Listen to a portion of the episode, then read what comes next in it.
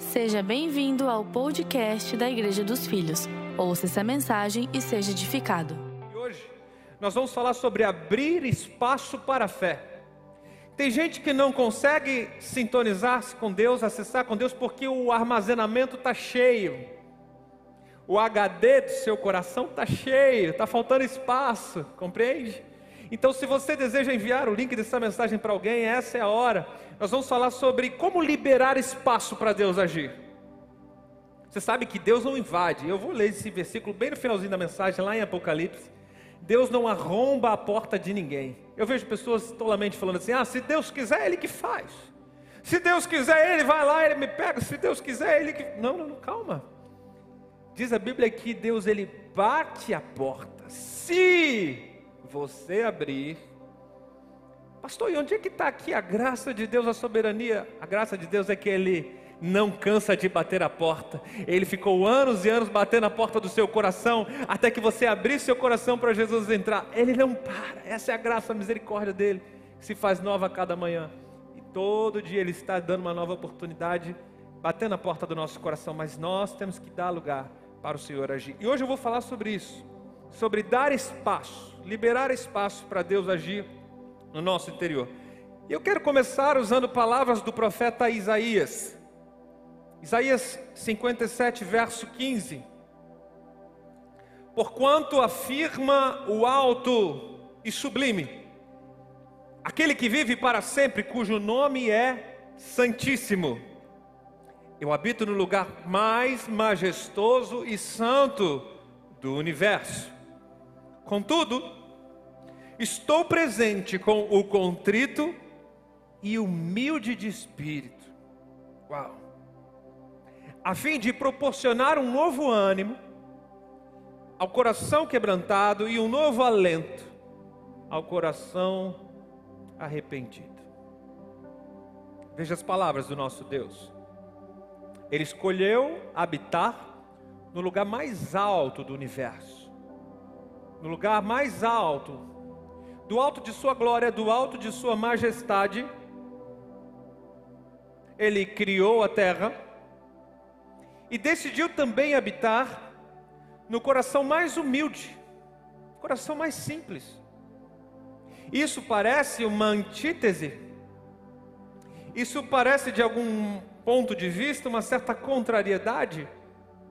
O lugar mais glorioso e o lugar mais, o coração mais humilde. Que mistério lindo esse! Quantas vezes eu já chorei na presença de Deus, por buscar entender esse mistério, de que Deus, do alto de Sua glória, escolheu habitar também no meu coração. Diz a Bíblia que Ele se move no coração quebrantado. A versão Almeida, se você estiver acompanhando aí, diz o contrito e abatido de espírito. E o que é abatido de espírito? É pessoa que vive em depressão, em tristeza, ele está abatido? Não, de forma alguma. O abatido de espírito é aquela pessoa que olha para dentro de si e reconhece: eu não sou nada, eu não sou ninguém sem a presença de Deus em mim.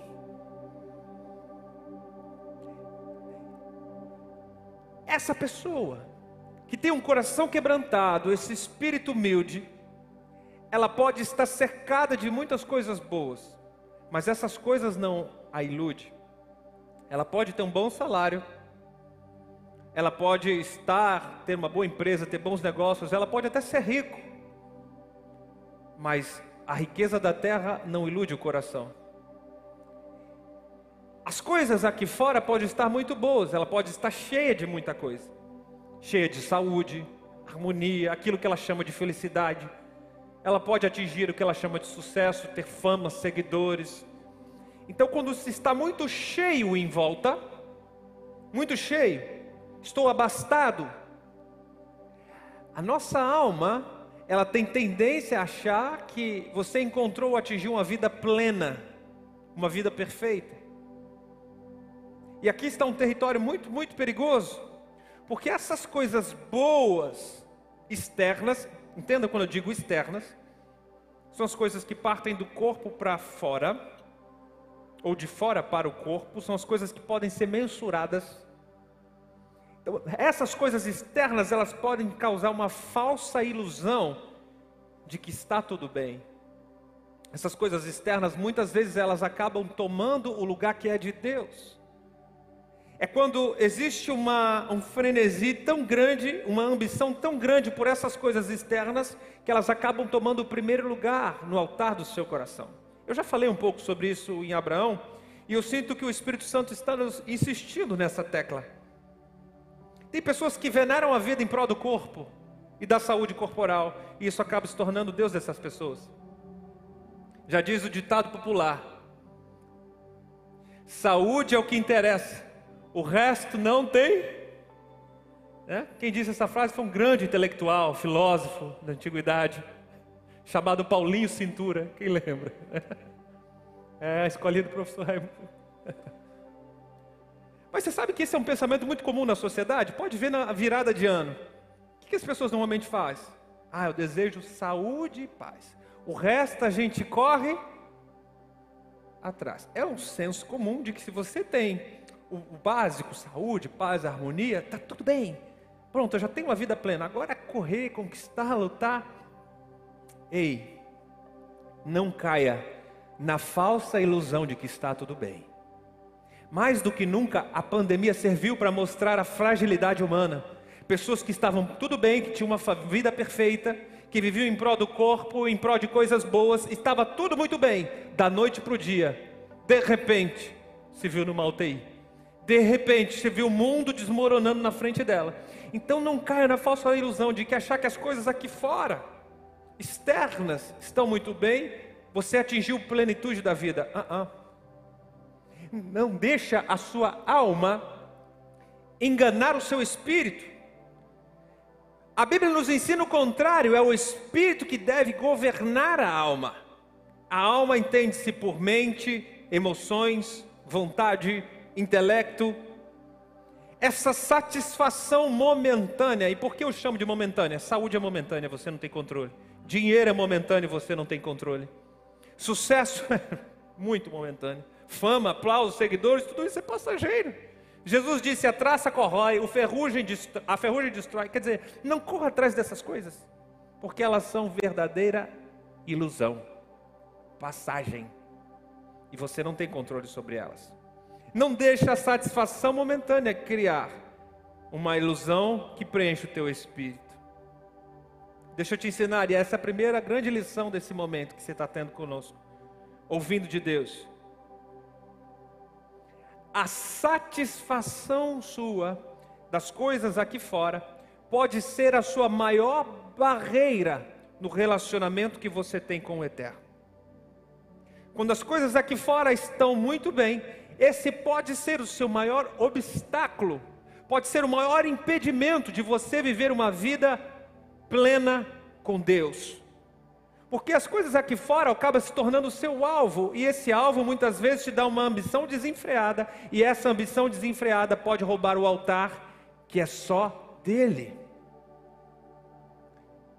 E eu não estou pregando contra as coisas boas da vida, porque Jesus também prometeu para nós uma vida abundante, nessa era, nessa existência. Paulo fala sobre reinar em vida. Ter uma vida boa faz parte. E eu prego sobre ter uma vida. Vocês, já, vocês que me ouvem há algum tempo sabem que eu prego sobre isso. É importante ter saúde, é importante ter valores, ter harmonia, ter felicidade, é importante. É importante, são coisas que fazem bem para a nossa alma. O que eu estou te ensinando é: coloque essas coisas no lugar certo na sua vida, não deixe elas substituir o altar que é de Deus. Não deixe elas preencherem o que é interno, o que é eterno. Porque essas coisas em algum momento pode se tornar o maior obstáculo no seu relacionamento com Deus. Eu estou falando sobre essa relação de escassez e saciedade. Quando você se sente muito cheio, tem pouco espaço para Deus agir. Agora, quando há escassez, você convida rapidinho Deus para entrar na sua vida. É ou não é assim? Ah, pastor, eu tinha uma saúde perfeita. Mas aí eu recebi um diagnóstico tão terrível. O médico chegou para mim com os exames. E aí o que, que você fez? Eu fui correr para Deus. Eu estava muitos anos desviado, Mas quando o médico deu aquele testado, eu voltei para Deus rapidinho. A escassez. Quantas pessoas vocês conhecem que vivem assim? O indivíduo estava bem colocado, bem financeiramente, quebrou a empresa, faliu. Rapidinho ele correu para Deus. A escassez leva os indivíduos a correrem para Deus, mas não necessariamente eles querem relacionamento. A maioria dos casos eles querem apenas uma bênção. A maioria, não todos. Eu conheço muitas pessoas que vieram por essa porta, pela porta do escape, pela porta da, sabe, da solução que Deus deu pelo milagre, e através daquele milagre esse indivíduo decidiu, eu vou manter firme, eu vou relacionar com Deus, e a partir daqui eu não largo Deus nunca mais. E é isso. Porque quando os milagres acontecem, o reino chegou. Jesus disse: Olha, se os demônios saem, se os cegos estão vendo, se os milagres estão acontecendo, é porque o reino chegou. Mas ouça, esse não é o objetivo central do reino. Então, essa é a segunda grande lição que eu quero te ensinar nesta noite. O propósito central de Deus para a sua vida não é resolver os problemas da sua vida. Isso faz parte do Evangelho. Isso vem junto no Evangelho, mas não é esse o propósito central. Então não queira se relacionar com Deus achando que Deus é o resolvedor dos seus problemas impossíveis. O objetivo central de Deus não é resolver todos os seus problemas, mas o desejo real do coração de Deus é se tornar um contigo. Por isso Ele quer habitar no coração humilde, no coração quebrantado. Ele quer fazer morada porque ele quer se tornar um. O seu espírito com o espírito de Deus ser um e governar a sua vida como um todo. Governar sua alma, governar seu corpo, governar sua família. Isso é reinar em vida de fato. A vontade de Deus desde o início da criação, você vê a vontade de Deus revelada no Éden, era se tornar um com o homem era relacionamento. Ele não quer que você seja um filho distante, que apenas se preocupa que o pai vai resolver os seus problemas. Ele quer que você seja um filho próximo, se relacione com ele. A escassez, a fragilidade, mostra o quão vulnerável você é, o quão impotente, o quão frágil você é. E normalmente essas crises levam as pessoas para próximo de Deus. Eu me lembro do começo da pandemia, lembra no início da pandemia? Nós aqui da igreja nunca tivemos tanta audiência na internet, mas os cultos bombavam.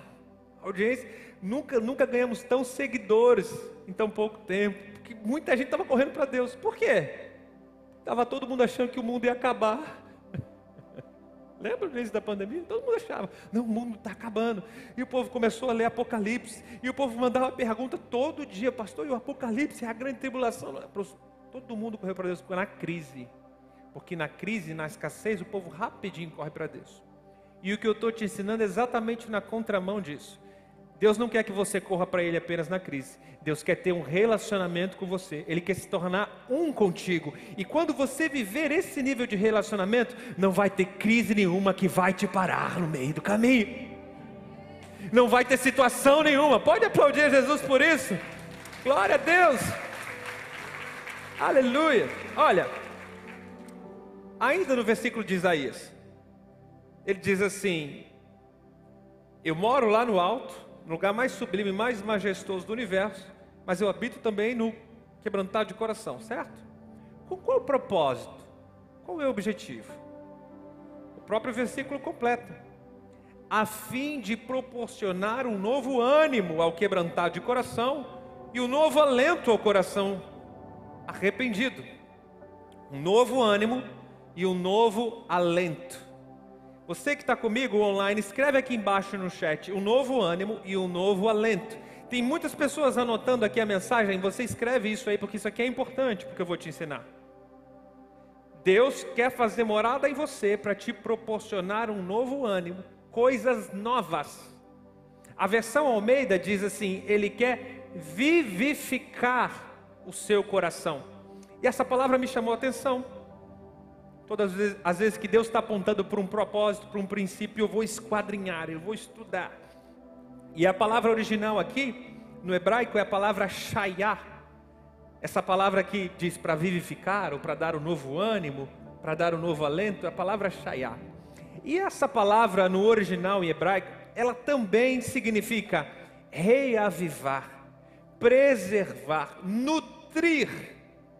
Ou seja, é vontade de Deus habitar no seu coração para ele te nutrir, para ele te atualizar.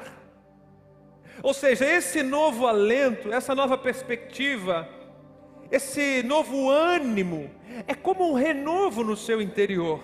Então a vida aqui fora, ela vai partir do pressuposto que no seu coração o teu pai já te reavivou. No seu coração, o teu pai já te renovou. Ele já alinhou as coisas aqui dentro. Então, aqui fora, vai ser apenas uma consequência do que Deus está fazendo. Essa palavra é muito importante porque Deus está dizendo que para o contrito, o quebrantado de coração, haverá sempre uma esperança. Você não precisa de crise, de escassez, lembra que eu falei? Mas para o quebrantado, para o carente, que é o que a Bíblia chama de o pobre de espírito. Talvez você pergunte assim, pastor, o que é esse negócio de ser pobre de espírito? O que é se quebrantar de coração? Eu nunca entendi direito, como é que é isso? Importante entender, porque Davi era um homem a Bíblia diz que era quebrantado, um homem segundo o coração de Deus. Talvez você se pergunte: o que é isso? Como é que é isso?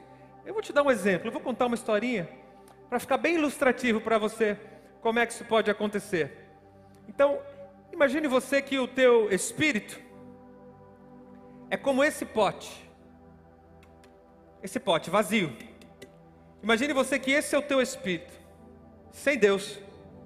Ele é apenas um pote vazio apenas um pote vazio. e dá eco no seu interior. Uau. Podia mudar a mensagem agora. Mas quando você recebe Jesus no seu coração, quando a graça e o amor de Deus te encontra, aquilo que estava vazio passa a ser preenchido com o Espírito de Deus. E a Bíblia diz que você tem o selo da salvação. Isso aqui nunca mais sai. Isso aqui nunca mais sai do seu espírito. Você foi selado, você foi guardado. O Senhor te encontrou e te salvou.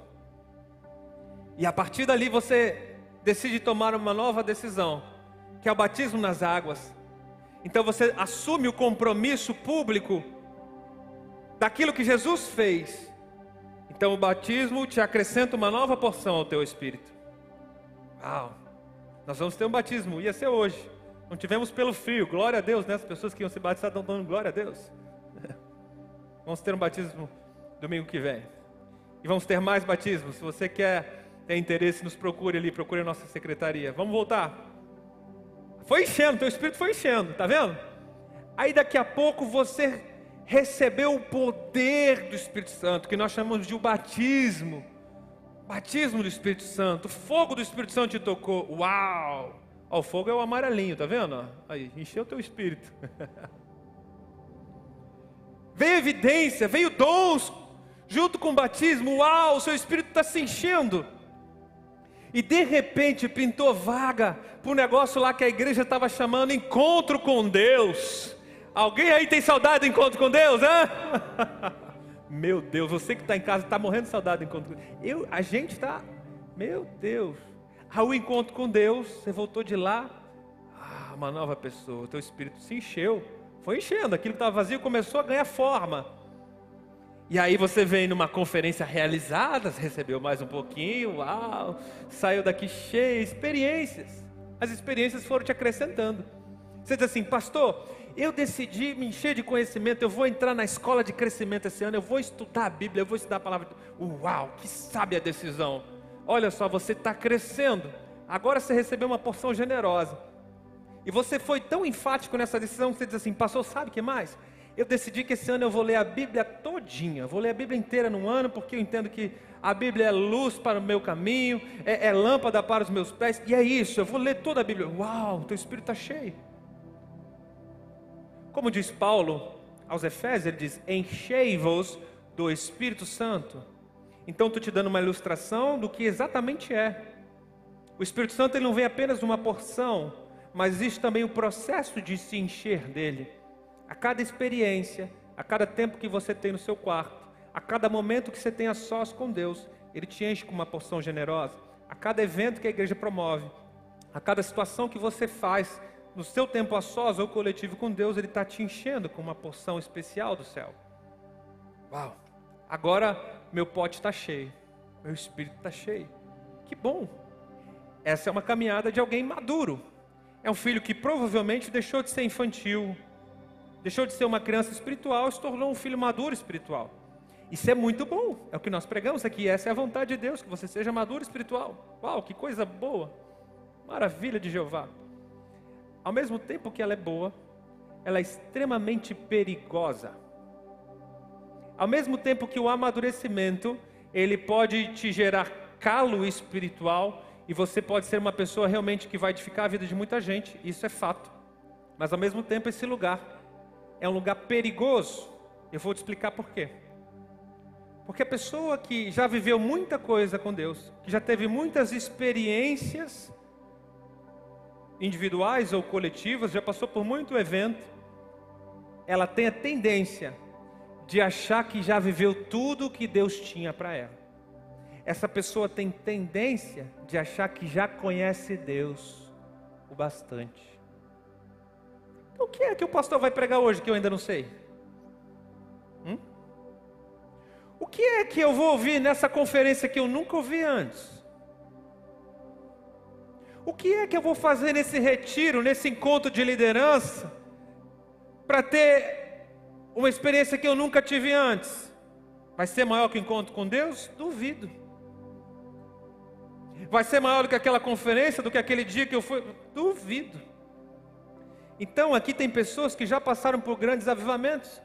Você já visitou o avivamento na Colômbia, você já foi no avivamento na Argentina, você já teve até no Canadá, no Catfire. Você conheceu grandes igrejas, ouviu grandes mensagens no mundo e você se sente cheio bastante a ponto de dizer: Eu conheço a Deus. Uau! Você deve realmente conhecer. O que nós lemos hoje no profeta Isaías é que Deus, ele habita e ele reaviva, ele reanima aquele que tem o espírito pobre, o quebrantado de coração. É o lugar onde a pessoa dá espaço para Deus e ela não sobrecarrega, ela não fecha a porta, porque se o seu espírito está tão cheio assim, se o seu pote está tão cheio assim, onde é que Deus vai entrar com um novo ânimo, com uma nova experiência, com um novo dom? Onde é que Deus vai entrar aqui? Deus não cabe. Teu armazenamento está cheio. Como é que Deus pode entrar num lugar que está cheio, totalmente ocupado?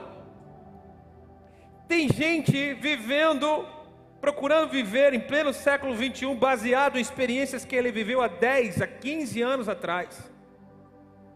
Tem gente que recebeu o batismo, um encontro com o Espírito Santo, uma visão, teve eventos sobrenaturais que aconteceram na sua vida 20 anos atrás, e você ainda vive baseado nesses eventos.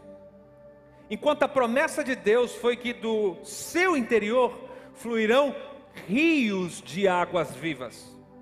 E qual é a grande característica do rio? É que a água do rio nunca se repete. Já parou para pensar nisso? A água que flui do rio nunca é a mesma. Por isso Jesus não disse que dentro de você haveria uma lagoa, uma poça de água. Não, não, não, é um rio, porque Deus tem sempre coisas novas fluindo do trono da sua graça para te dar. Mas a pergunta é: você está disposto a receber? Irmãos, pela graça, pela bondade de Deus, eu conheço os melhores pregadores dessa nação me relaciono, tenho contato com grande parte deles. Eu já ouvi as melhores mensagens dessa nação. Eu já tive a oportunidade de morar na cidade, de frequentar a igreja que hoje é a igreja que todos os pastores afirmam que existe um foco de avivamento lá.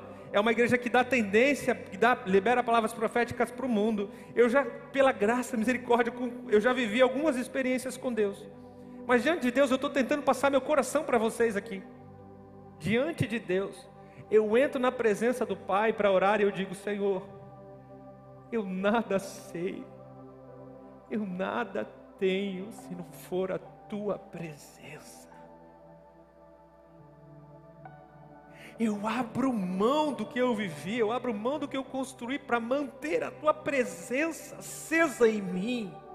E o desejo de te conhecer e prosseguir em te conhecer. É o que o profeta Isaías disse no capítulo 6, versículo 3, ele diz assim: Conheçamos e prossigamos em conhecer o Senhor, porque o nosso Deus é uma fonte inesgotável. Não importa o tanto de experiências que você já teve com Deus, eu preciso te falar, Ele é inesgotável, Ele é infinito. Então trate de começar a liberar espaço no seu interior para Deus agir. Porque Deus quer te dar coisas novas, Ele quer te dar uma porção. Mas Ele vai liberar coisas novas apenas para as pessoas que não vivem das coisas velhas. Se você vive apenas de coisas velhas, Deus não consegue. Aliás, não que Ele não consiga, mas Ele não vai te dar, porque Ele não invade, Ele não arromba, Ele Simplesmente ele não entra onde não tem espaço. Então ele não vai te dar coisas novas, porque você faz questão de viver do passado, faz questão de viver de coisas velhas. Está na hora de liberar. O HD do seu coração está muito cheio de coisas que foram bom, boas, fizeram sentido no passado em algum momento da sua vida foi importante para você, mas passou retém o princípio que você aprendeu, retém a essência do que você aprendeu, e bora viver o que Deus tem para hoje. Por isso Jesus diz assim: olha, bem-aventurados são os pobres de espírito, porque deles é o reino dos céus. Os pobres são os carentes, o que internamente naquele lugar, lá na pote, ele está sempre vazio. Ele está sempre dizendo: Deus, eu nada sou, eu nada tenho sem a tua presença. Então não importa o lugar que você esteja, pode estar muito bem aqui fora, mas se lá dentro não tiver a presença de Deus, rei, tome cuidado. A tendência do religioso é achar que já sabe tudo, que já conhece a Deus e que ele não vai ouvir mais nada de novo. Foi por causa disso que aqueles religiosos rejeitaram Jesus. Lembra? Os fariseus, saduceus, escribas, os mestres da lei. João 1,11 diz que Jesus veio para os seus, mas os seus o rejeitaram. Porque a religião, o achar que já sabe tudo, vai te dar bloqueio para viver aquilo que Deus tem para você hoje. Eles já estavam cheios. E eu vou te falar, esse é o retrato exato da geração atual. Esse é o retrato exato da igreja atual. É a igreja que acha que já conhece Deus. É a igreja que acha que já está abastecida. É a igreja que acha que já sabe o suficiente. Isso não é um retrato só da igreja, não, é da sociedade, porque a gente vive na era da informação. Então você está a poucos segundos, a poucos cliques de qualquer informação no mundo. É ou não é? Se você quiser agora, você pode saber. Eu quero saber se o que o pastor está falando aí é verdade. Aí você puxa o celular, vai dar, eu quero saber se está escrito mesmo. Eu quero saber se é assim mesmo. Então isso te empodera. Você acha que tá, tem tudo. Mas deixa eu te dizer, informação não salva ninguém. A era da informação, a sociedade da informação não salva ninguém. É a verdade que liberta. Conhecereis a verdade, a verdade vos. Informação é uma coisa, a verdade é outra. A igreja atual, chamada por João em Apocalipse como a igreja de Laodiceia. Nós vamos entrar agora em Apocalipse.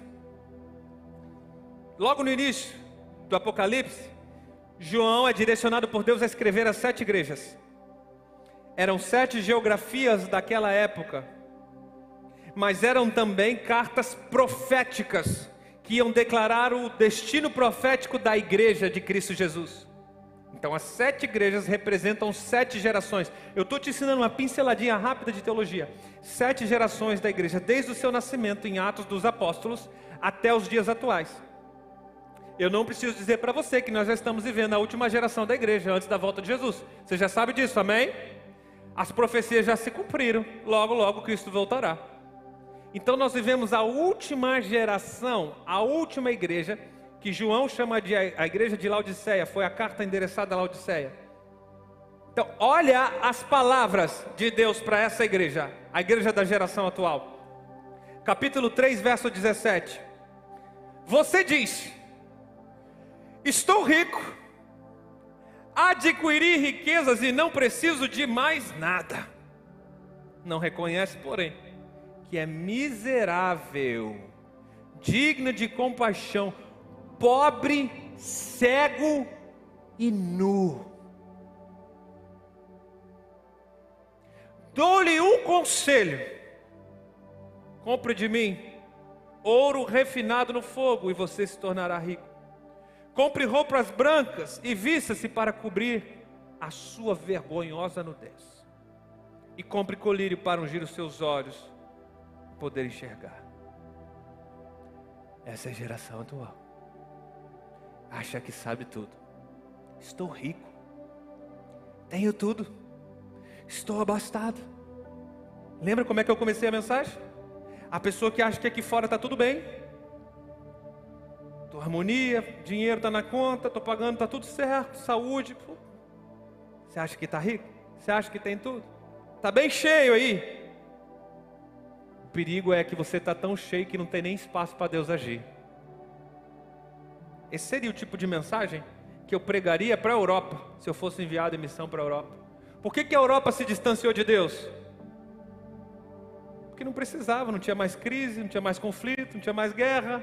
Acabou as guerras, irmão. Deixaram Deus, abandonaram Deus.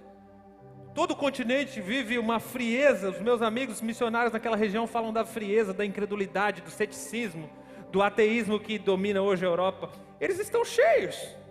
Eles não precisam de Deus.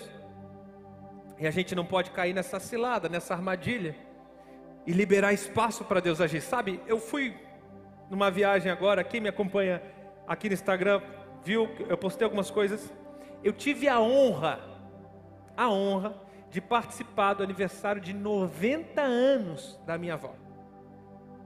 A minha avó, matriarca da nossa família, ensinou todos os filhos o caminho de Deus. Todos os filhos hoje conhecem da palavra, então tem tios, pastores, gente envolvida com a igreja. Tem o neto pastor, ela tem. Tudo por depósito, por semente que ela plantou, e eu tive a honra de participar. Então, bem no dia, fizeram um culto, chamaram o pastor dela, foi coisa linda. E Deus ministrou tanto o meu coração, lá naquele lugar, tantas coisas que ainda estão sendo processadas, digeridas ainda no meu interior. Mas uma das coisas que eu aprendi na hora, eu estava com meu celular, pronto para tirar foto, sabe aquela hora assim, gravar, eu queria registrar tudo. Sabe aquela hora que você mais precisa do seu celular? Eu estava nessa hora e de repente eu ia filmar um negócio. Aí apareceu a mensagem assim: armazenamento cheio. Quem já passou por essa experiência? Na hora H, na hora que você mais precisava, irmão, a memória está cheia. Seu celular te deixou na mão. E isso não tinha acontecido ainda com esse aparelho aqui. Eu falei, puxa, mas bem agora? Bem agora, nessa hora? Na hora o Espírito Santo soprou assim no meu ouvido. É exatamente assim que acontece no coração das pessoas. Bem na hora que eu quero registrar coisas incríveis, o coração delas está cheio demais. Eu falei: Eita, papai, fala mais. Fala mais, por favor, por favor. Aí eu comecei a ser ministrado e, e fiquei vendo que é exatamente assim. Deus opera quando tem espaço para elegir. Quando está lotado, ele não consegue instalar coisas novas no seu coração. Está entendendo? Está muito cheio. E aí, o negócio estava tão ruim aqui dentro, estava tão cheio, que alguns aplicativos deixaram de funcionar. Não sei se você já passou por essa experiência, mas não estava conseguindo funcionar. O celular estava bugando, estava dando tilt, estava dando pane. Eu não conseguia nem gravar um áudio no WhatsApp, irmão. Aí, Aí eu comecei a pensar, sabe que quando o negócio está cheio, quando a memória está cheia, o aparelho vai dando pane. Eu parei para pensar, não é bem assim que acontece na nossa vida? Quando você está muito lotado, muito cheio de coisas, seu corpo vai dando uma pane aqui, outra ali. Aí as pessoas vão desenvolvendo a tal da crise de ansiedade, síndrome do pânico, estresse, depressão. Você está muito cheio, está muito lotado. Aí você chega em casa, você grita com a mulher que você nunca fez, começa a brigar, começa a bater na mesa, usa de violência com os filhos. Nunca fez isso antes. E você se estranha. Assim, o que está acontecendo comigo? O Espírito Santo está te falando hoje. Seu HD está muito lotado. Está começando a dar tilt. Tem alguns aplicativos que estão começando a dar pane, mas sempre rodou lisinho, sempre foi tranquilo, é. Está na hora de liberar espaço aí no HD do seu coração. E o pior é que quando você vai liberando espaço correndo, isso aconteceu comigo, eu fui rapidinho apagar algumas coisas, eu queria registrar aquele momento. Aí eu entrei, apaguei coisa que eu não deveria ter apagado. Já passou por isso? Aí eu apaguei uns, uns registros de família, coisa que eu não queria ter apagado. Não era para ter feito aquilo. Eu perguntei, por que, que eu não fiz isso antes? Porque quando você está na correria, quando o calo aperta, além de espanar, além de dar tilt, além de falhar algumas áreas, você vai apagando coisas do seu coração que jamais você deveria ter deletado. Em vez de pagar as coisas desnecessárias que não servem para nada, você apaga princípios inegociáveis que Deus colocou no teu coração. Então a coisa começou a apertar, começou a apertar tempo na tua casa, na tua família. Você começou a largar algumas coisas da igreja. Você começou a abandonar a sua fé. Lembra do culto familiar que você fazia na tua casa? Por que, que você deixou de fazer? Por que, que você deletou isso da sua vida? Ah, você precisava abrir espaço na sua agenda, né? Você começou o teu casamento bem, você orava todo dia com a tua esposa, você tinha um momento de oração com ela. E aí, por que, que você deletou isso da sua vida? Ficou muito cheio? Teu HD está muito lotado? Você começou a pagar algumas coisas que jamais deveriam ser deletadas. Jamais. Enquanto isso, você mantém lá dentro um monte de coisa desnecessária. Foi outra coisa que eu vi. Eu comecei a pagar, e aí vi uns aplicativos aqui. Eu falei, mas que negócio é esse? Estava aqui dentro do meu celular. Eu nunca vi esse aplicativo, nunca usei, nunca abri. Por que isso aqui estava instalado aqui dentro? Quem nunca fez isso, gente? Quantos aplicativos tem dentro da sua vida que você não usa para nada e só estão roubando teu tempo? Quantas coisas que você carrega com você que não serve para nada, só serve para ocupar espaço? Só serve para tirar seu tempo com Deus, seu tempo com a família, só servem para tirar o seu tempo produtivo, a melhor hora do seu dia, você está dando espaço para coisas desnecessárias, inúteis, que não leva a lugar nenhum. Chegou a hora de você liberar espaço no seu coração. Deus quer agir, Deus quer te dar coisas novas, Ele quer reanimar, Ele quer reavivar, como diz o profeta Isaías. Só que Ele só faz isso ao pobre de espírito ao que mantém o pote vazio, dizendo: Deus, eu preciso da tua presença aqui. Eu preciso que o Senhor preencha esse lugar que é só teu. Em algum momento da sua vida você preencheu esse lugar com outras coisas, eu te entendo. Em algum momento da minha vida eu também já fiz isso. Quem nunca perdeu tempo com coisas desnecessárias e inúteis? Mas Deus está te chamando a atenção hoje. E se Ele está te trazendo a esse lugar para corrigir o seu coração, acredite, é porque Ele tem coisas novas para te dar ali na frente. Ele tem coisas abençoadas que vão reanimar, reavivar, reacender a chama do Espírito Santo em você. Mas você precisa liberar espaço para Deus agir.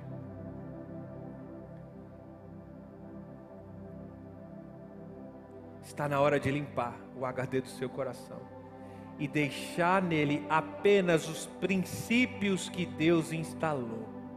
Por favor, anota isso, grava isso, grava isso no seu coração. Essa é, é uma síntese dessa mensagem muito boa. O princípio, o que, que Deus instalou? Foi Ele que colocou no seu coração. Deleta as coisas ruins, vai. Deleta aquilo que pode te levar ao pecado, sabe? Sabe aquele contatinho, sabe aquele grupo do WhatsApp, sabe aquelas coisas que só te levam. Eu chamo isso de, de coisas tóxicas, porque elas vão corroendo, elas vão contaminando ao pouco, elas vão intoxicando o ambiente que estava bom, estava legal, o Espírito Santo começou a agir, mas você mantém lá, sabe? Aquelas coisas que podem intoxicar.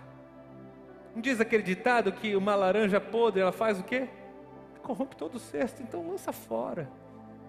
Lança fora. Libera espaço para Deus agir.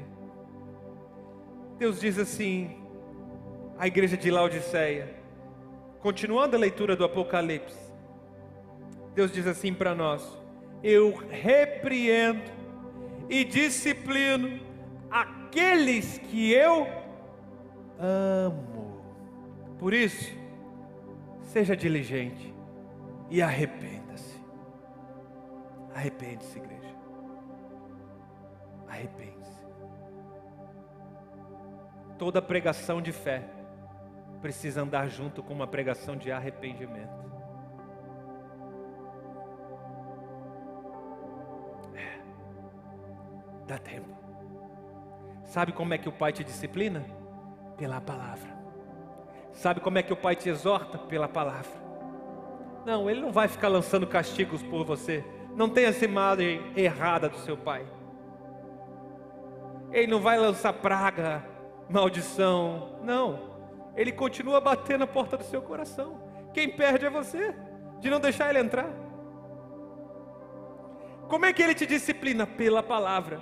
Você está ouvindo aqui essa mensagem até agora, porque você sentiu que o Espírito Santo está te atraindo a esse lugar de arrependimento, porque Ele quer que a sua fé cresça, Ele quer que o seu relacionamento desenvolva.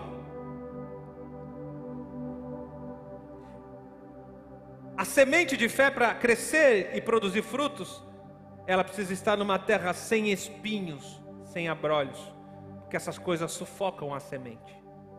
A palavra é boa, a semente é boa, ela até brotou no seu coração, mas se você não liberar espaço, você vai sufocar a palavra de Deus, vai sufocar aquilo que ele começou. Então, libere espaço. Ele finaliza a mensagem à igreja de Laodiceia, dizendo assim: Eis que estou à porta e bato. Se alguém ouvir a minha voz e abrir a porta, eu entrarei e cearei com ele e ele comigo. Aleluia. Eu já ouvi muitas vezes mensagens de evangelista, na hora de fazer o apelo para a salvação, usar esse texto. E isso é, um certo ponto, está certo. O apelo de salvação, Jesus bateu, ele te encontrou e bateu a porta para que você abrisse a porta da salvação. Mas perceba que originalmente esse texto foi escrito à igreja, a quem já tinha a salvação. Ou seja, a mensagem de hoje é para você que vai tomar a decisão de salvação? É. Eu vou orar por vocês daqui a pouco. Você vai aceitar Jesus? Jesus Cristo bateu a sua porta. É, sim. Mas é também para aqueles que têm anos de fé. É para a igreja que acha que já estava cheia, abastecida de muita coisa. Talvez é você. Já tem 10, 15, 20, 40, 50 anos de fé. Jesus Cristo continua batendo a sua porta, procurando espaço para entrar. E qual é o objetivo final? Cear, comunhão. Jesus quer ter comunhão com você. Fique ligado conosco. Em breve teremos mais conteúdos para abençoar a sua vida.